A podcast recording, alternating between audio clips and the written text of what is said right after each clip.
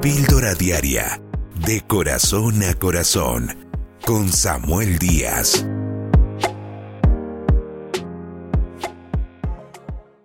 Hace un tiempo recuerdo que me contactó una persona eh, muy efusiva y me decía, gracias Samuel por un mensaje que acabas de poner allí en los estados de WhatsApp.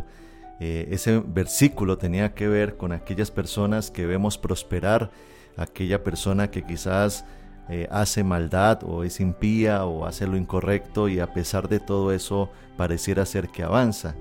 Eh, ese versículo precisamente está en el libro de Proverbios capítulo 24 versículo 19 y 20. Dice la palabra, pues no te inquietes por causa de los que hacen el mal, ni envidies a los perversos, pues la gente mala no tiene futuro, la luz de los perversos se apagará.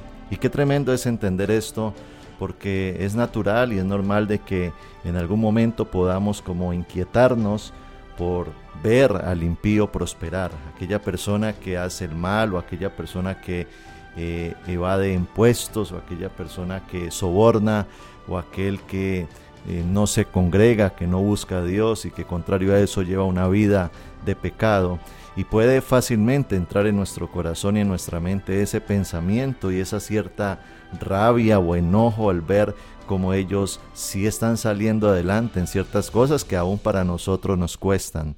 Pero allí es donde tenemos que reflexionar en lo que dice la palabra de Dios. Un día eh, todos tendrán, tendrán y tendremos presentarnos delante del trono de Dios. Eh, Dios va a juzgar a cada quien conforme a sus obras. Y allí es donde entendemos la profundidad del versículo que dice que la paga del pecado es muerte y es condenación. Por lo tanto, toda persona que hace el mal no va a terminar bien. Toda persona que hace iniquidad, toda persona que hace pecado no va a terminar bien porque la Biblia dice que Dios no puede ser burlado. Todo lo que el hombre siembre, eso segará. Cuando leemos el libro de los Salmos nos damos cuenta cómo aún el mismo David en diferentes ocasiones expresa diciendo, Señor, me dio como rabia ver al impío prosperar, cómo prospera en su camino, cómo le va bien en aquello que se propone hacer. Pero también expresa y dice, pero entendí que el final de ellos es destrucción, que así como una flor que crece en un mismo día, en el mismo día muere. Y allí es donde entendemos que la vida y la prosperidad del impío es temporal, no permanente. Y contrario a eso, el apóstol Pablo nos insta a que usted y yo siempre nos preocupemos de hacer el bien, de hacer lo correcto, a pesar de que lo correcto nos lleve a perder cosas, porque realmente ser bueno en un mundo malo no es fácil.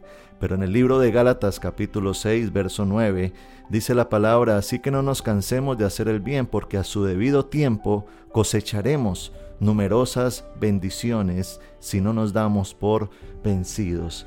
Allí es donde la Biblia nos lleva a reflexionar y a entender de que lo correcto trae bendición. En este tiempo, ser íntegro, ser una persona honesta, correcta, una persona moral, una persona con valores, muchas veces es ir en contra de la corriente.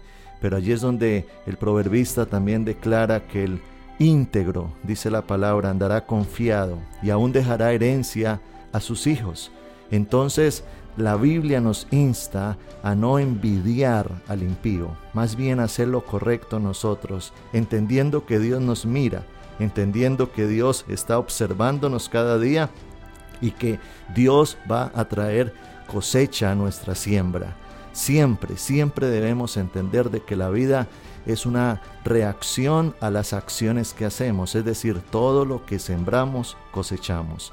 Hoy podemos ver a una persona que aparentemente le va bien en algo, pero vivimos en una cultura donde el dinero fácil es muy codiciado, pero aquellos que lo obtienen de esa manera, como dice la palabra, su final es de maldición. Hoy en día aquellos narcotraficantes que veíamos quizás prosperar y en su momento ser los ricos del barrio, del sector, ahora están presos, muertos o están padeciendo las consecuencias de su propio pecado. Y asimismo en las diferentes esferas de la sociedad. Por eso no nos dejemos deslumbrar por lo que al mundo le llama éxito. Más bien, miremos a Dios, apliquemos la palabra de Él, hagamos lo correcto, aprendamos a tener contentamiento y disfrute con lo que tenemos hoy y aprendamos a que en la vida todo lo que sembramos se cosecha. Suscríbete a nuestro canal de YouTube, Pastor Samuel Díaz, y recibe una dosis diaria de inspiración.